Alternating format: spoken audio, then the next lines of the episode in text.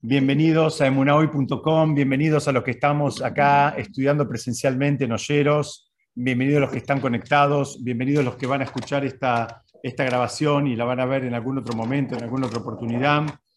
Em, es, un show para mí muy especial porque estamos terminando un capítulo eh, y si Dios quiere después voy a explicar un poquito por qué es especial, pero mm, se dieron las cosas así que estamos terminando hoy voy a apretar un poquitito dos Mishnayot para, para hacer dos por uno, digamos, aprovechando el espíritu de, del Black Friday, hacemos descuentos, vamos a hacer dos por uno para de esta manera eh, también cerrar el año eh, cerrando un capítulo, digamos, del estudio. Estamos estudiando un libro que tiene seis capítulos, lo empezamos a estudiar, no me acuerdo si fue hace dos o tres años, Hoy estaríamos terminando el capítulo quinto, nos queda un solo capítulo para, si Dios quiere, el año que viene. Bueno, este Shigur fue preparado y lo estamos presentando también para que sea el Ishmat, Rafael Benede, Moshe Jaime Naomi, Ayala Bat Yo voy a empezar directamente en castellano. Primero vamos a leerlo y después vamos a ir compartiendo juntos, eh, como hacemos siempre, ¿no? Las, vamos a tratar de, ver alguna, eh, algunos algunos aprendizajes de los muchos que hay. Esto es una Mishnah muy, muy rica, muy interesante, todo este el final. El que habla se llama Ben Bakbak, así se llama. Dice, Ben Bakbak dijo, o dice, estudiala y estudiala. Un momento. Ahora sí, estudiala y estudiala a la Torá, pues todo está en ella contémplala profundamente, envejece y encanece en ella, y no te muevas de su lado, pues no hay nada más edificante para ti que ella. Acá esta primera parte de la, de la Mishnah, donde lo primero, la primera recomendación es que, que estudies. En hebreo, usa una expresión que dice afojla beafojla, que quiere decir como da la vuelta y da la vuelta. Es muy difícil, la, traducción semántica es como estudiarla y estudiarla, como que repasarla. Esta, esta está invitando a que, a que repases, a que profundices. Ustedes saben que es, es eh, los griegos eran, eran muy jajamim, eran muy sabios. Ustedes saben que los griegos no prohibieron el estudio de Torah. ¿Sabe lo que prohibieron? Muy bien, el repaso. Lo estudiamos en otro momento, ¿no? Bueno, ella repasó. Este, los griegos justamente lo que prohibieron era el repaso. Los, los, griegos dejaban que la gente estudie, pero tenían que estudiar todos los días algo distinto.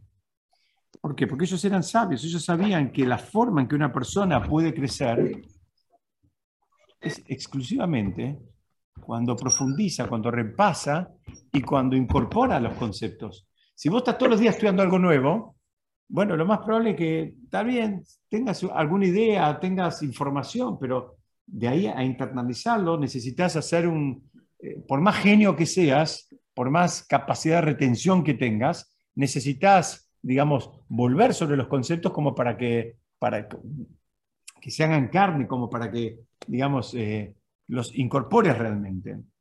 Entonces, esta explicación donde dice afojla, afojla, como que da la vuelta y da la vuelta, lo primero que te está diciendo es algo bien claro. Mira, la Torah en especial y cualquier otra disciplina también requiere que vos vayas reviendo el material que estás, eh, digamos, eh, estudiando como una manera de fijarlo. Esto es una recomendación, eh, a priori es una recomendación como método de estudio.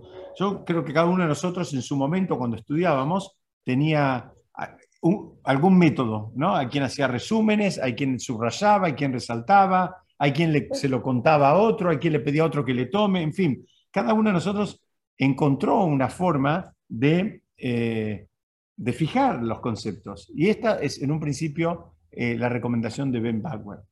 Quiero hacer un hincapié en el nombre. Ben Bagbag. La traducción sería el hijo de Bag Bag, ¿qué es esto? ¿Qué es este nombre? Entonces explica que este sabio era un sabio que era converso. Entonces, ¿qué pasaba? Había una época donde los, eh, los conversos eran perseguidos. Eran perseguidos y a veces este, ejecutados simplemente por, por ser eso, por haber, digamos, abandonado eh, otras fes y, haberse convertido al judaísmo. Es muy común que los conversos se llamen Abraham eh, o, que se llamen Abraham ben Abraham, hijo de Abraham, o digamos como que siempre denota eh, un vínculo con Abraham, son los nombres que habitualmente se pone, o se pone otro nombre, hijo de Abraham, porque se entiende que todos descendemos de Abraham, entonces es por eso que se, usaban eh, esos nombres. Ahora, ¿qué pasó? En un momento los, los perseguían y los maltrataban y los lastimaban, entonces algunos empezaron a encriptar sus nombres. Y el bag en hebreo es la letra Bet y la letra Gimel. Son dos letras, ¿no? la segunda y la tercera del abecedario.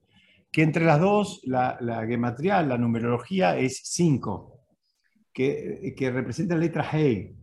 Que la letra Hey es, y es Abraham también. A Abraham le agregaron la letra Hey y a Sarah también le agregaron la letra, la letra Hey. Entonces él dice, soy hijo, está diciendo de alguna medida, soy hijo de Abraham, está tratando, pero lo decía medio encriptado. Entonces, acá vemos, em, vemos que una primera recomendación. Vamos a entrar, ahora enseguida vamos a entrar un poco más en profundidad. Les pido un segundo nomás.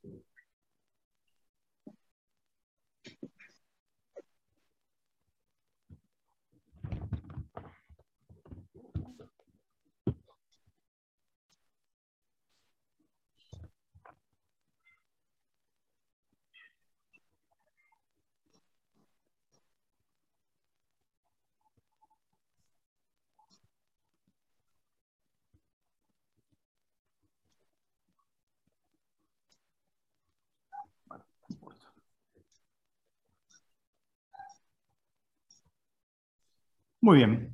Entonces,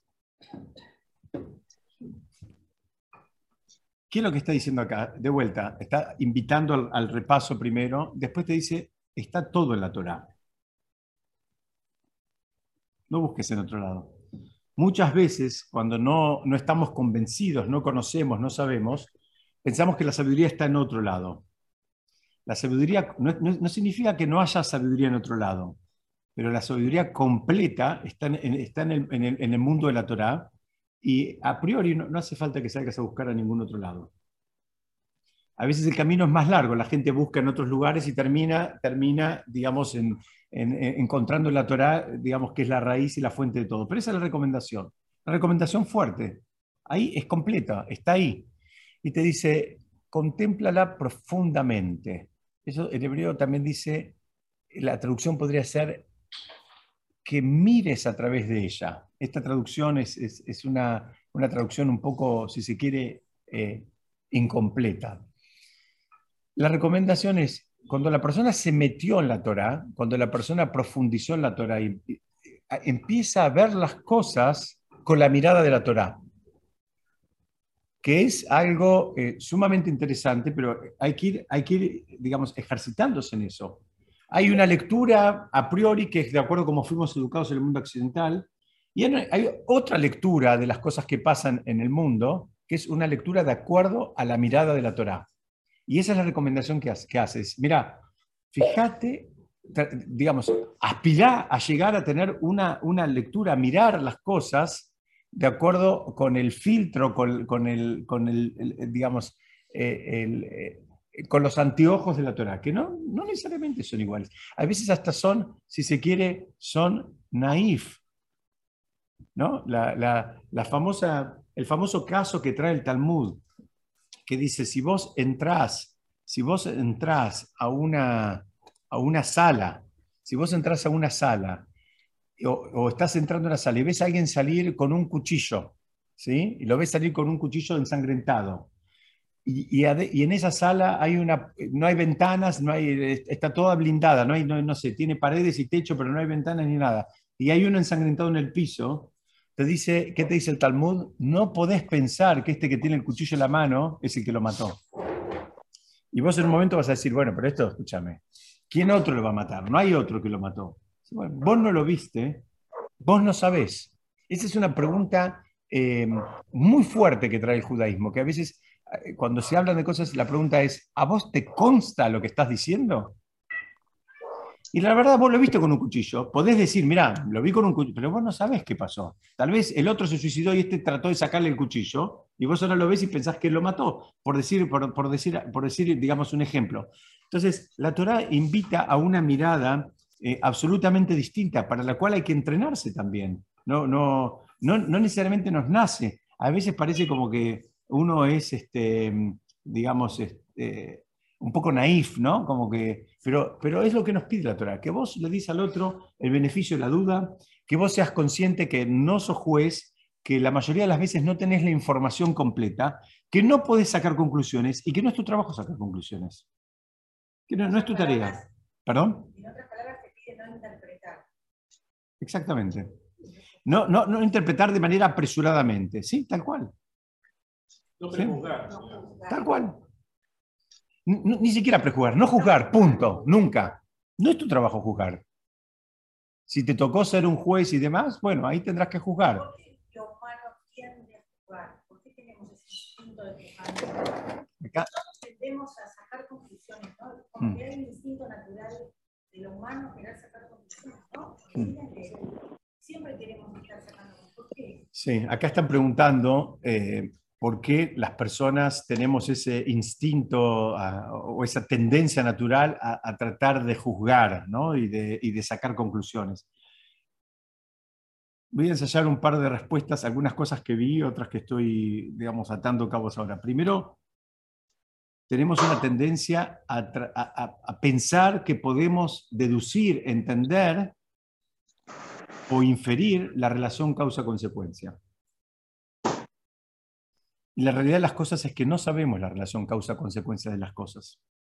No sabemos. Del mismo Moshe le pidió a Shem que le revelara la relación causa-consecuencia y Hashem le dijo, mira, no vas a saber la relación causa-consecuencia. O sea, hay algo que pasa y puede haber un millón de motivos por los cuales pasaron.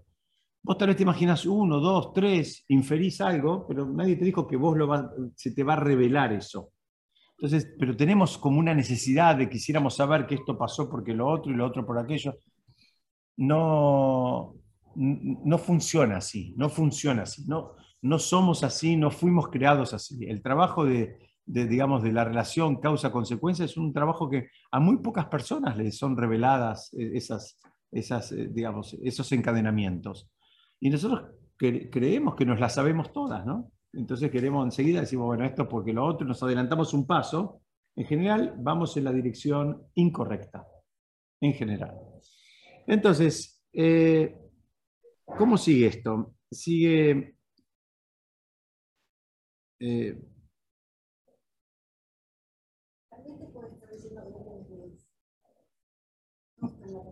muy bien, te está diciendo, no, no, no, no, tiene que ver con lo que vamos a ver después. Te está diciendo, mira, no te, no, te, no te entretengas con otras cosas. Ya están diciendo eso. Está diciendo también que de pronto eh, que no nos, no nos, no nos eh, entretengamos con otras cosas. Va a seguir la Mishnah, vamos a verla juntos, ahora sigue la Mishnah, porque eh, es un tema que...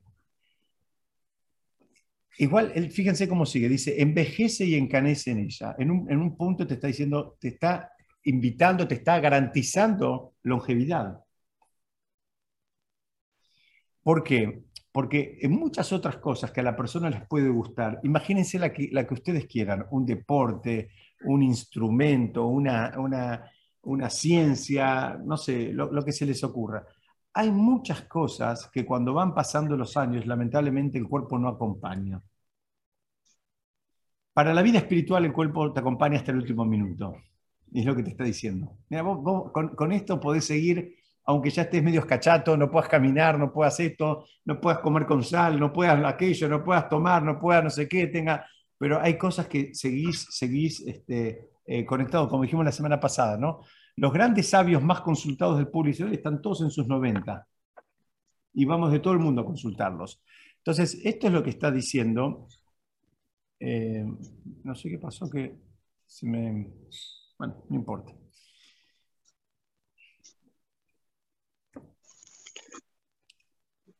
Y fíjate con lo que vos decías, y te dice, y no te muevas de su lado. O sea, es esto, no te desvíes, envejece, dedícate a eso, eh, encolumnate atrás de eso, y no, no te muevas porque no hay nada más edificante para ti que ella.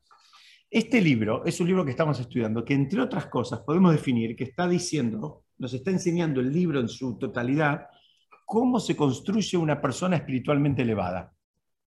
Es que te viene te dice una pauta. Dice, mira, si vos te concentras en esto y, te dedicas y repasás y volvés a ver, eh, y, en definitiva dedicaste una vida, dice, bueno, esto es lo que te terminó construyendo. Hay otra manera de estudiarlo cuando te dice, mira, estudiala y estudiala, eh, está diciendo como repasarla, pero ahora te dice, mira, volvé a los conceptos y volvé al concepto desde el punto de vista del otro. ¿no? A veces si estás estudiando con un compañero y cada uno tiene un punto de vista enfrentado, no te quedes con el tuyo. Eh, eh, digamos, volvelo, volvelo a ver, repasalo, trata de entenderlo desde la mirada del otro, no te quedes solamente con la tuya. Esto también es un ejercicio eh, que nos puede servir inclusive después para otras cosas de la vida. Cuando la persona se acostumbra a tratar de ver, que saben que esta es una, esta es una forma de estudio talmúdico. esperen que me quedé, no sé qué toqué, que me salí yo del cuadro y quiero que me vean los que, ¿Pero qué pasó acá? Un minuto. ¿Estás bien? Ahora estamos mejor, pero no, me ven. Sí, te vemos. Lo vemos. No sé qué pasó.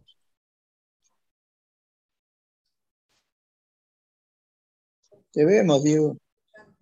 Lo vemos. No, un minuto, porque no, porque no me estaban, perdón. Ahora sí, ahora sí, ahora estamos. Ahora sí, ahora sí. No, me estaban escuchando, pero no veían la pantalla ellos. Ahora sí. Que toqué tantas cosas, yo les pido perdón, pero hoy estoy medio.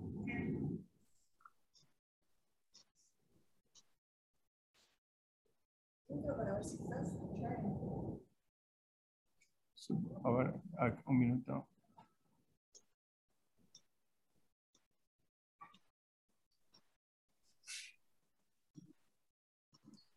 Bueno, vamos a seguir un poquito más.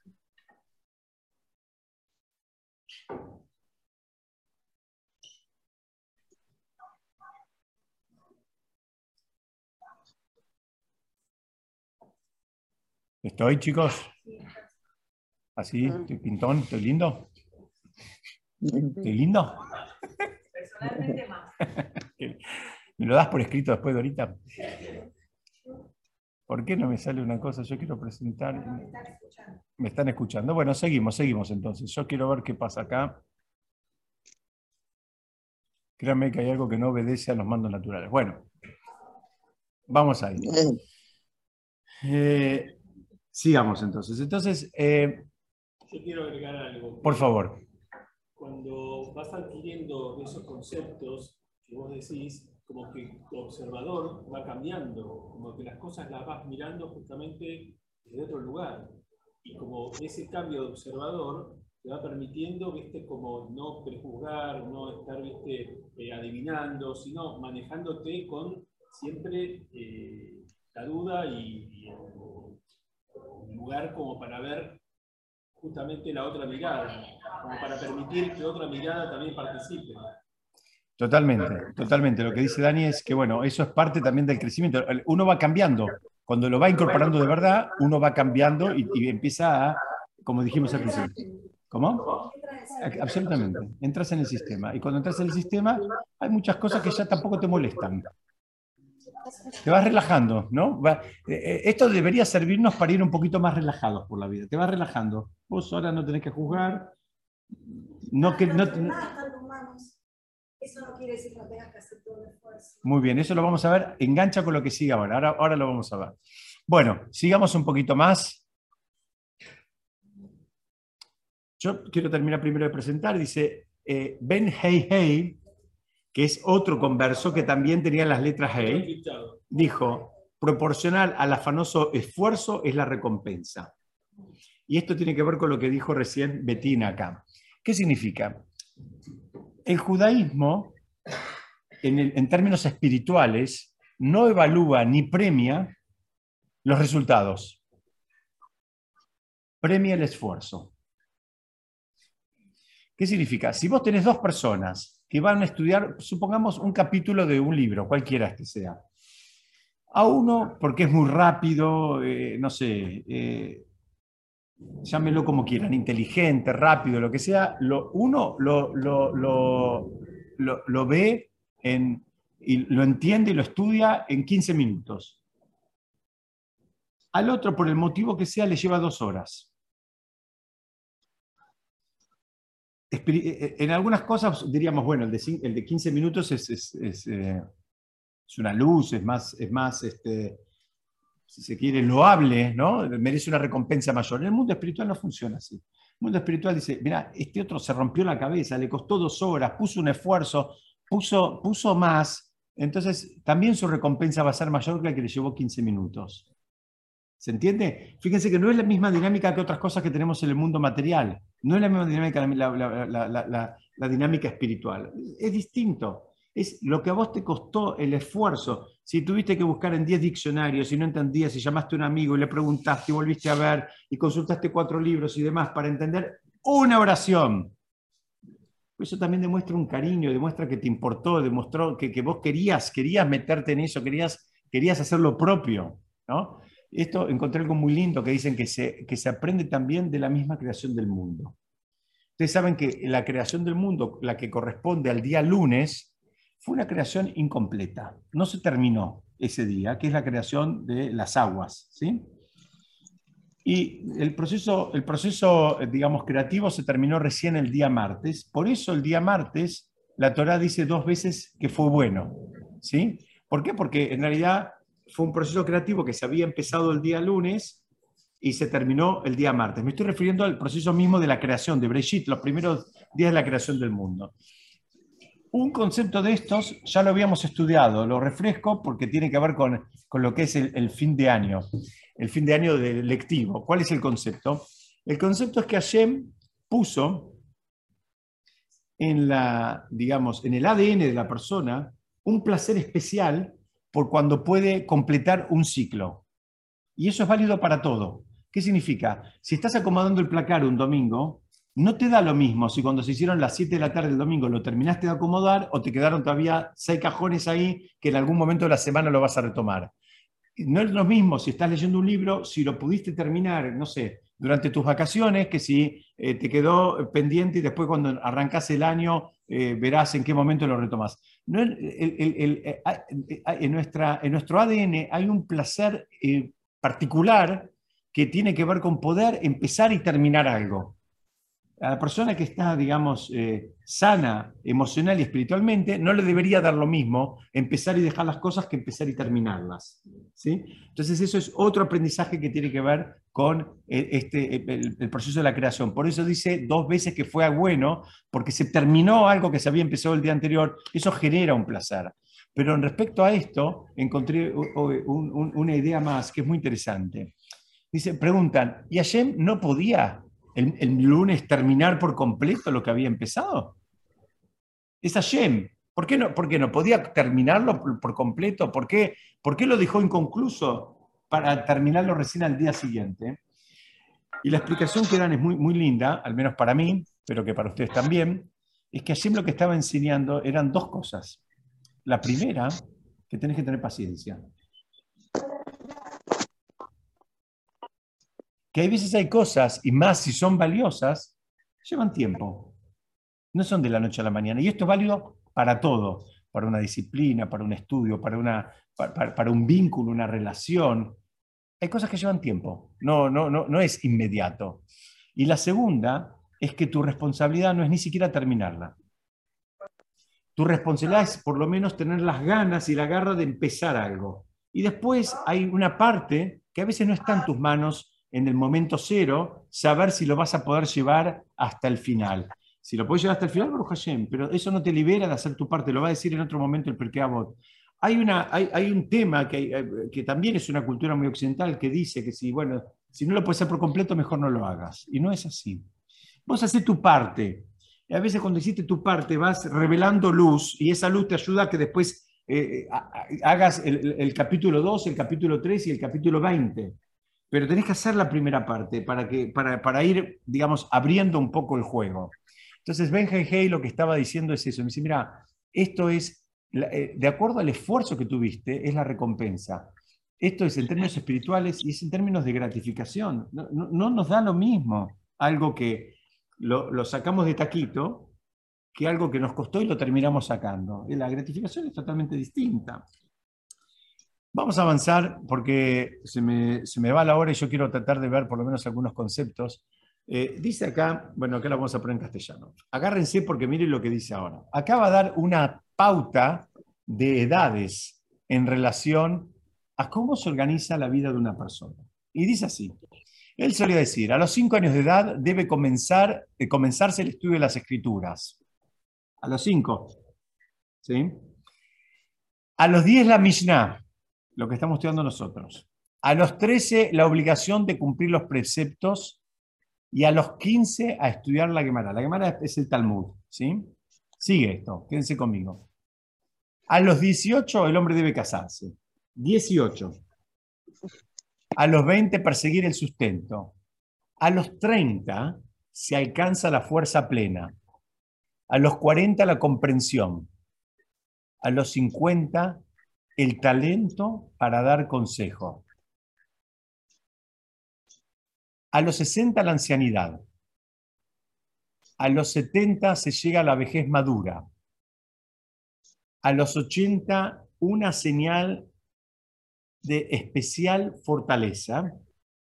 A los 90 el cuerpo se encorva. A los 100 es como si hubiera muerto, desaparecido y sido suprimido del mundo. ¿Sí? ¿Cómo, cómo? Muy bien, acá, acá tengo, en, vivo tenemos varios comentarios acá. Los comentarios acá son, son este, eh, muy dispares. Acá es que, son, que es trágico. Y la pregunta, vamos, vamos a parar ahí. Supongamos que es trágico, porque en realidad es un poco trágico. La pregunta es, ¿y para qué lo pone entonces? Si, si, entre comillas, nos estuviera dando una mala noticia, ¿para qué tenemos esto? Sí. Sí. La, la, la, los comentaristas dicen, mira.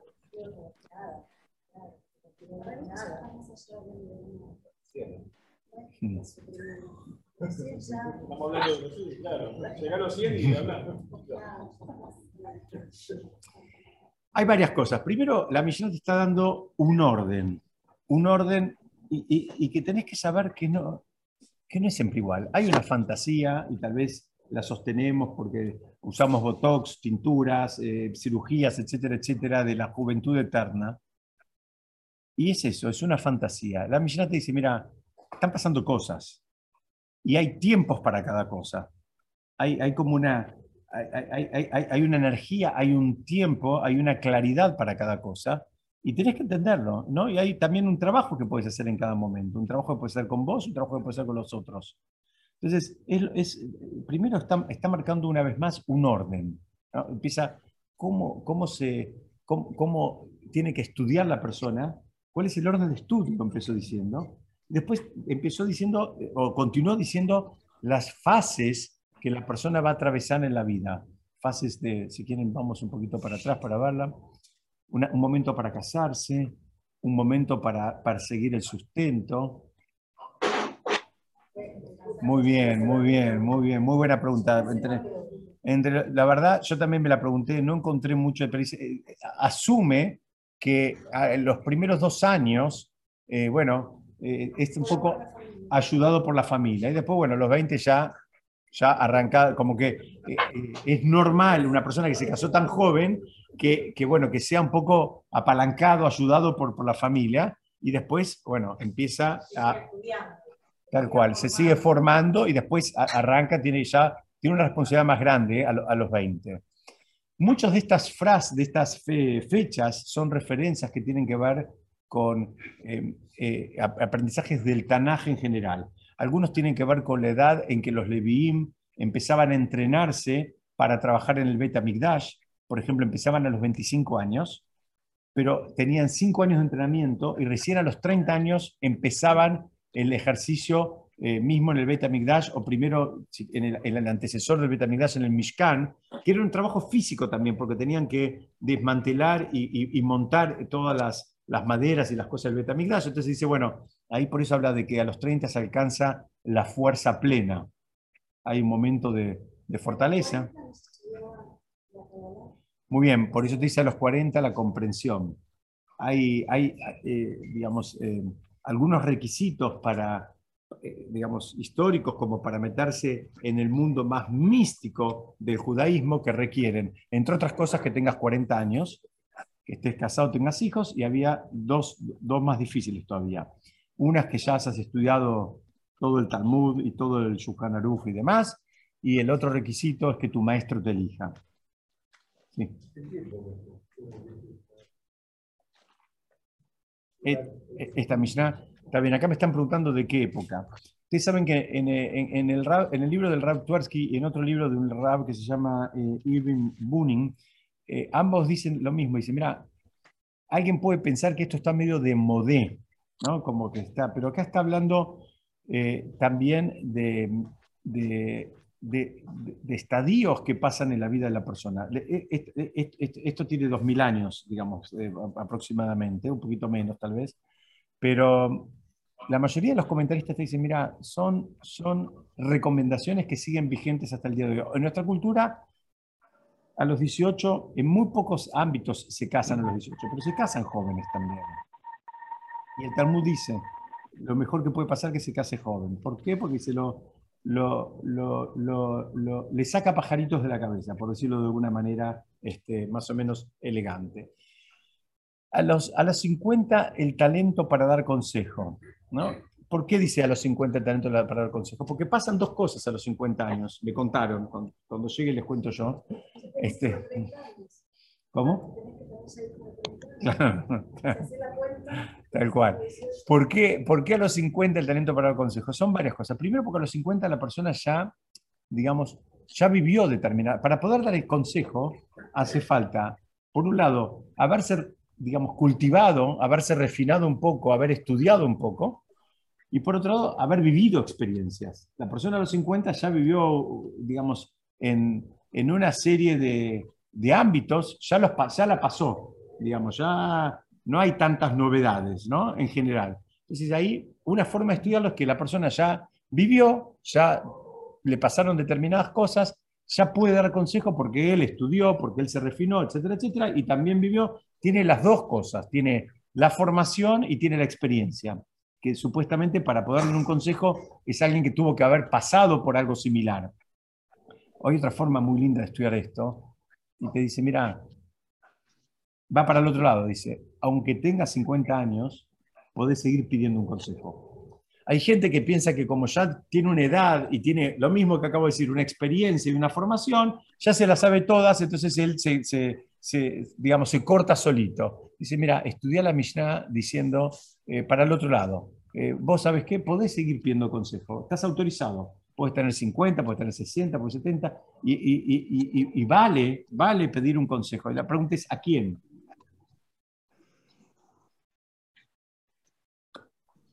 Difícil la pregunta, ¿no? ¿A quién se le pide consejo? Alguien que sabe, sepa ¿Quién se más que vos. Entonces, muy bien, acá dicen cada uno a su rab.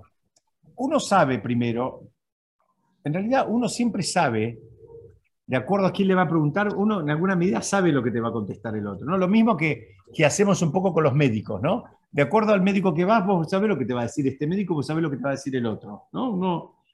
Entonces, eso no está mal, porque uno busca la la compatibilidad, alguien que te ¿no?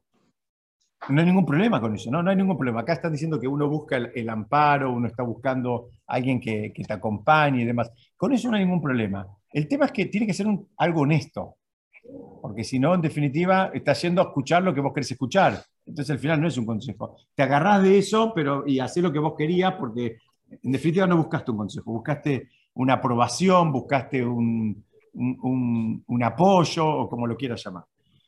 Una forma, perdón.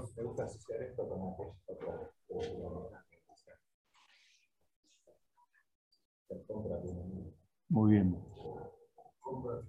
Acá Héctor está diciendo que le gusta asociar esta Mishnah con, con una que estudiamos, eh, no sé, tal vez hace dos años, que la Mishnah en Pirkei Avot hablaba de ad- adquiere un amigo, ¿no? Como que lo, que lo tenés que adquirir un amigo, porque es, eh, y se acuerdan cuál es, cuál es si, si- te habla de comprarlo, de adquirirlo, es porque hay una contraprestación. Muy bien, ¿cuál es la contraprestación? Ser amigo. Aceptar las cosas que no te gustan de tu amigo. Ese es el precio que se paga por una amistad.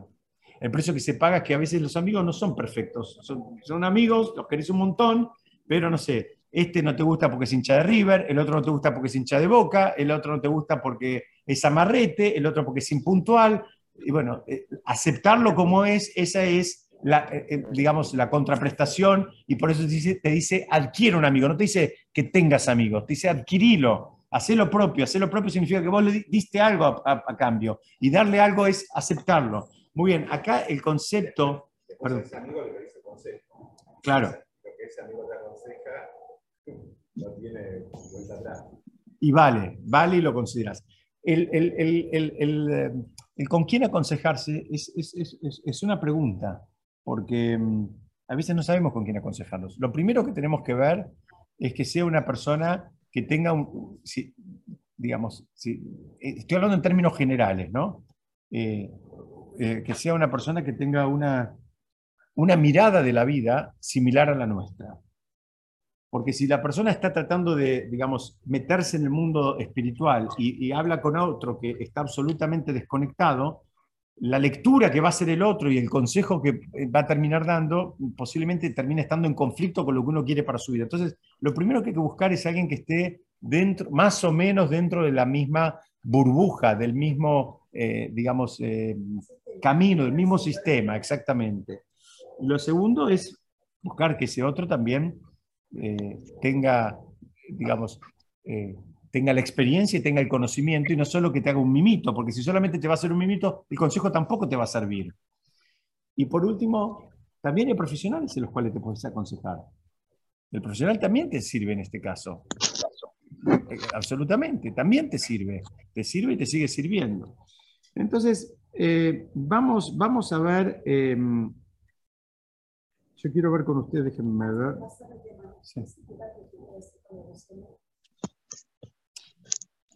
Lo que la misa está queriendo, me están preguntando acá qué pasa, va- vamos a poner de vuelta, porque después se acelera, ¿no? Y habla de, de la vejez madura, ¿no? Lo de la vejez madura, eh,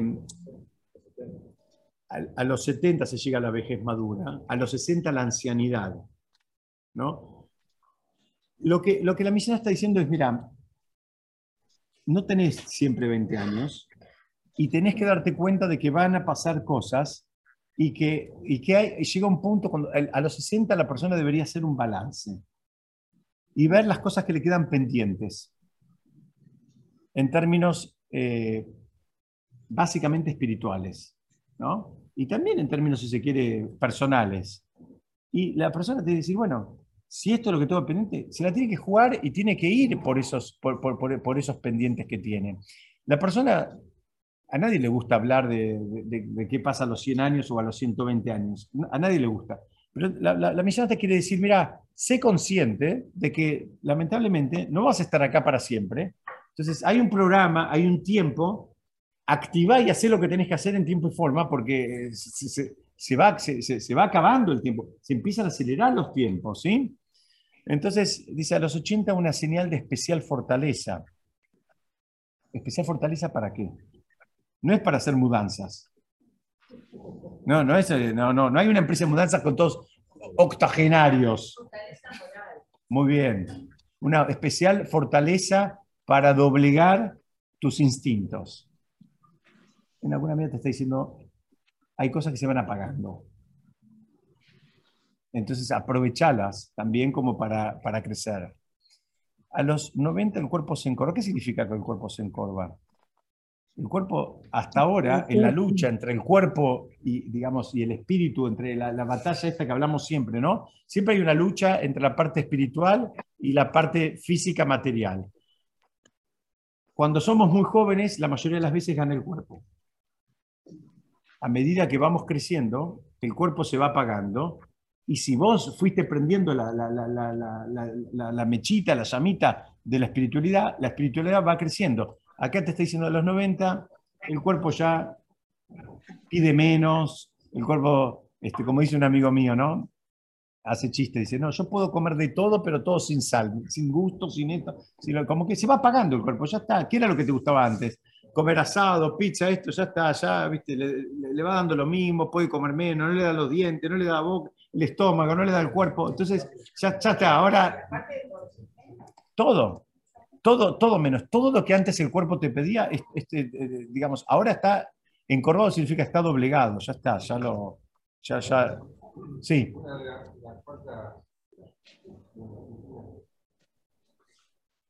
Sí. Que endereza a los que están doblados, sí. Sí. Acá están haciendo un comentario que es una de las bendiciones que hacemos a la mañana. Hay varias, eh, eh, digamos, eh, hay varias eh, intenciones que hay que poner cuando las decimos, pero el concepto en definitiva es que se, digamos, em, que Hashem endereza a los que están doblados. ¿no? Uno puede pedir por, por en- en- encauzarse, por enderezarse cosas que, que- no están del todo, digamos, ordenadas. Yo quiero, antes de, terminar, quiero dos o tres cosas compartir con ustedes y que me estaba olvidando. Una es algo que vuelvo al principio, ¿no? Al principio de todo, que cuando dice, en, hebreo dice, eh, afosba, afosca, como que le des vuelta, como que le dé vuelta, encontré un libro que trae que eh, uno de los libros más antiguos que existen está en la Biblioteca Pública de New York, que es la famosa Biblia de Gutenberg. Una Biblia... Muy bien, la, la- la- la- primera Biblia que se imprimió, que, que está en el, en el museo, en- no el museo, la Biblioteca Pública de New York. Está en una caja de, de, mm, bien, una caja de acrílico, de vidrio, no sé de qué material, protegida, con una eh, temperatura especial. Es un libro que tiene 500 años. Este, pero ¿saben lo que hacen ahí todos los días? A la mañana. Abren la caja y dan vuelta una hoja. Porque la manera de que el libro se conserve es que vayan recibiendo el mismo nivel de humedad o sequedad todas las páginas, si no se estropea.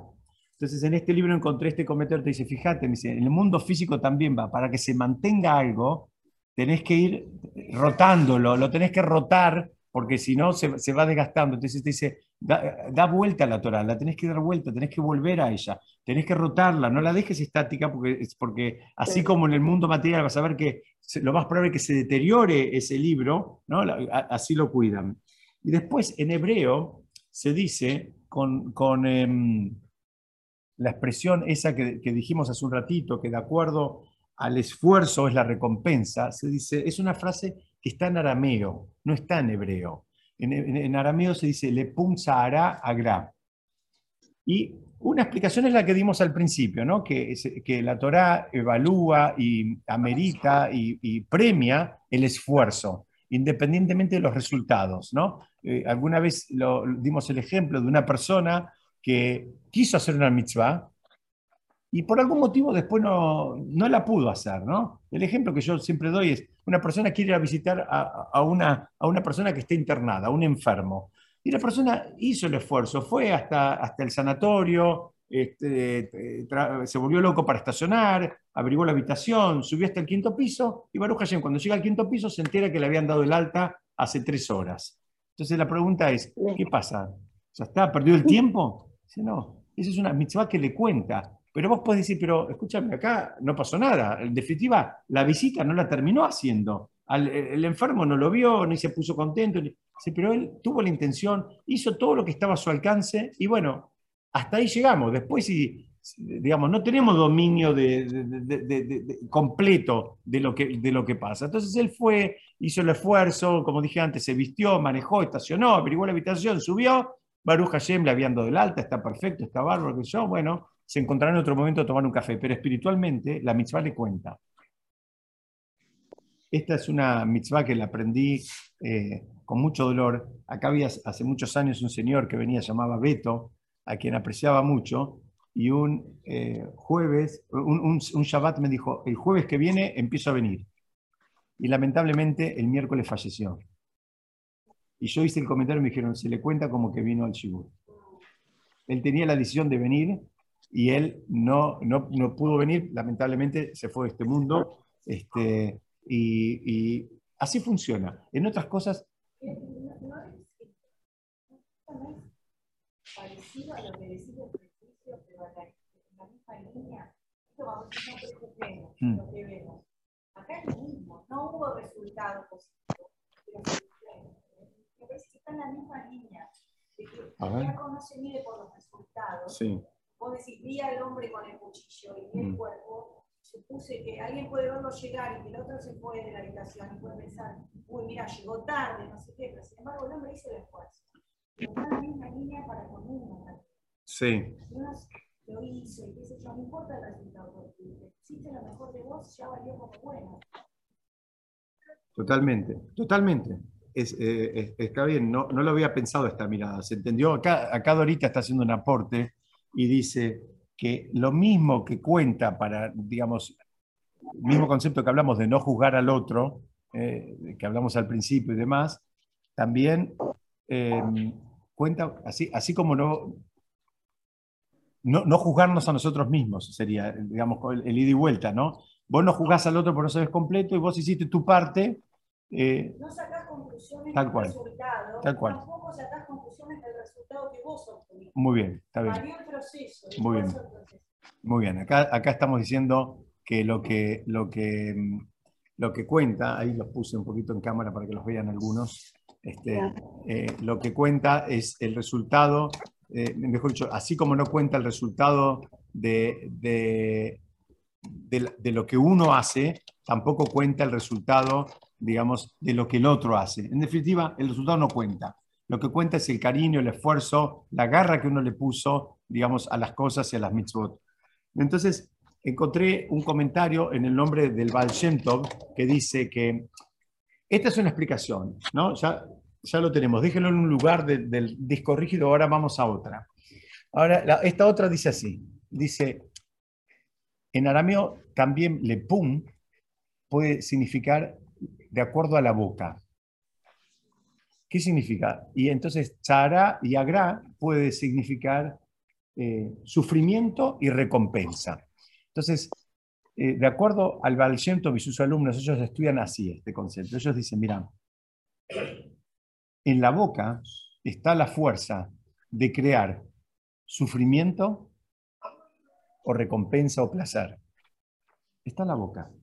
La mayoría de los conflictos, de los problemas interpersonales son por lo que dijimos y lo que ofendimos y lo que nos ap- apresuramos y sacamos conclusiones y juzgamos y dijimos y demás, con todo un juego de lo que se llama en hebreo de cabod, de honores. La mayoría de los problemas que van a encontrar en las familias es todo el tema de que alguien se ofendió por alguien que otro dijo y que él sentía que no se lo tenían que decir o no se lo tenían que hacer o lo hicieron de una forma que él lo quería de otra manera. Es la mayoría de, digamos, de, de- los conflictos. Entonces acá ellos estudian. De acuerdo a la boca, de acuerdo a lo que pase con la boca, vas a encontrar como resultado final, al, eh, digamos, sufrimiento o alegría. Esa es otra manera de, de- estudiar esta Mishnah. Si hay un no sé sobre que dice que hay que pensar todo lo que se dice y no decir todo lo que se piensa. Ah, muy bien. Muy bien, acá está diciendo Alicia que hay, hay- hay una frase, no sabemos bien de dónde, pero que dice que, no importa, pero dice que hay que pensar todo lo que se dice y no decir todo lo que se piensa. Pero el judaísmo te trae algo, una capita más, que es que piense siempre para bien. Que piense siempre para bien. No pienses que el otro es un vago, pensá que se quedó dando una mano en la casa. No pienses que el otro, viste, le gusta dormir, tal vez tuvo otro, otro compromiso, tuvo otra mitzvah y se fue a hacerte filar temprano, eh, digamos, con, no sé, eh, en, otro templo. Somos muy juzgones habitualmente. Vemos que alguien llega tarde, sacamos conclusiones que se quedó dormido. ¿Qué sabe lo que hizo antes? Tal vez estuvo ayudando a una viejita a, a sacar agua de, de- de- un sótano que se le estaba inundando la casa. Vos no sabés lo que hizo antes. Hay,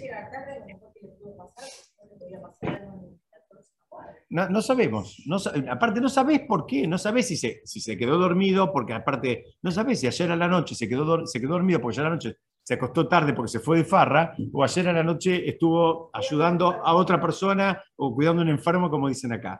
Hay que empezar a acostumbrarse, porque esto es un- una cosa que no nos educaron para este lado. Nos educaron justamente para sacar conclusiones, juzgar y siempre, digamos, le damos con un, le, claro, castigar, le damos con un caño. ¿Por qué? Porque cuando le das con un caño al otro, en general vos quedás un poquitito mejor parado. Bueno, no me quiero extender, eh, simplemente quiero decir que eh, lo mismo que dijimos al principio, hay un placer especial en completar los ciclos. A mí me, me, me- emociona y me encanta poder así haber terminado el año eh, habiendo estudiado Baruch Hashem todos los jueves. no, no, no, no, no suspendimos nunca este año, fue desde que empezamos, lo, lo- lo pudimos sostener todo el año, eh, salvo algún jueves que caían las fiestas, bueno, esos jueves no, pero estudiamos todos los jueves. Es muy importante, el crédito para todos ustedes que vienen, escuchan, eh, se conectan, a veces es más amigable, a veces- es menos amigable. Yo sé que uno está medio harto del Zoom, de Hashem que el año que viene podamos eh, hacerlo todo el año presencial, de manera presencial, pero bueno, el, disfrútenlo, es parte también, de, de- es un logro de cada, de cada uno de ustedes, el que vino mucho, el que vino poco, el que lo siguió online, el que lo siguió offline, el que va a recuperar. Ahora, el, verano es un tiempo donde se puede, digamos, cumplir con esta Mishnah y repasar, volver sobre los conceptos. Están la mayoría de las clases, están prácticamente todas, están grabadas, eh, están todas en la página de munahoy.com. Eh, pueden entrar al capítulo 5 y ahí van a ver de la primera a la última, están en orden, las pueden escuchar cuando quieran, las pueden en video, las pueden poner en audio, eh, en fin, es, eh, es una forma más de, de seguir estudiando. El, concepto de vacaciones no es un concepto de, de- estar al cohete. Ese no es un concepto judío, el concepto de vacaciones. El concepto de vacaciones es, eh, digamos, refrescarse, tomar fuerzas como para empezar a hacer lo que uno tiene que hacer en, en- en el, en el año, digamos, que, que está por comenzar. No, no, ese no es un concepto de estar de panza arriba y, y- no hacer nada, digamos, durante lo que sea, 15, 20 días, un mes o dos meses. Ese no es un concepto. Si necesitas des- descansar un poco, eh, bueno, un día, dos días, tres días, y después la idea es renovarse, buscar, digamos, volver a tomar fuerza y motivación. ¿Cómo se hace eso? Muchas veces se hace cambiando lo que uno estuvo haciendo durante el año, cambiando las lecturas, cambiando, digamos, las rutinas. Si todo el año estuviste leyendo un tipo de libro, bueno, ahora en las vacaciones lee otro tipo de libros que también te dejen, digamos, reciclarte un poco, renovarte un poco. No, no, no sigas machacando eh, todo el tiempo. Esto, esto va- vale también para este espacio. Si estuviste todo el año, Baruch Hashem, escuchándome, bueno, usa el verano para escuchar a otros audios, escuchar otro material que también te den ganas de, digamos, de, de- de de motivarte y empezar el ciclo lectivo, si Dios quiere, del año que viene, digamos, con más entusiasmo. Eh, como digo siempre, ho- hoy cerramos el ciclo, digamos, eh, si se quiere, presencial, el ciclo de estudio, pero seguimos estudiando en el verano, Besat Hashem. Yo, Blinar, voy a seguir mandando material. Algunos de eh, las últimas clases, por, no me pregunten por qué, pero no las mandé, así que voy a aprovechar, voy a ir mandando, aunque sea una por semana, de las últimas clases para aquellos que no las, no las escucharon, las quieran escuchar de vuelta. Y si Dios quiere, voy a retomar el envío de comentarios que tengan que ver con la allá en, en el verano. Entonces, de alguna manera, vamos a seguir estudiando, tal vez eh, de manera no sincrónica, pero, pero sí vamos a seguir conectados. Bueno, nada más, decirles a todos muchas gracias. Eh, siempre repito lo mismo, muchas veces escucho que me agradecen a mí y yo digo, si no fuera por todos ustedes, créanme que un montón de veces o porque estoy muy cansado, o por esto, por aquello, por lo otro, yo mismo no hubiese estudiado. El hecho de que ustedes estén por acá y por ahí, a mí también me generan una, una obligación y yo soy el agradecido porque hay un montón de cosas que terminé aprendiendo justamente por tener este espacio que si no lo hubiese tenido tal vez nunca hubiese eh, profundizado o hubiese llegado ahí. Así que nada más. Muchas gracias a todos. Me encantó estudiar con todos Gracias por ustedes. Vamos a iluminarnos. haciéndolo. No nos despedimos. Gracias. Les mando un cariño grande y, y seguimos estudiando. Ya mañana mismo les voy a mandar un audio y la semana que viene y demás. Pero bueno, estamos cerrando un ciclo, terminamos un capítulo, eh, es un logro en términos espirituales. eh, estén contentos, disfrútenlo y nosotros ahora vamos a, a hacer un lejaim. Háganlo ustedes cada uno en sus casas. Y nos Saco vemos la semana que viene. Eh, no, no nos vemos, nos veremos de alguna manera. Si Dios quiere, seguiremos estudiando. Muchas gracias y en marzo Gracias. retomamos, yo ya les voy avisando. Muchas gracias. Diego.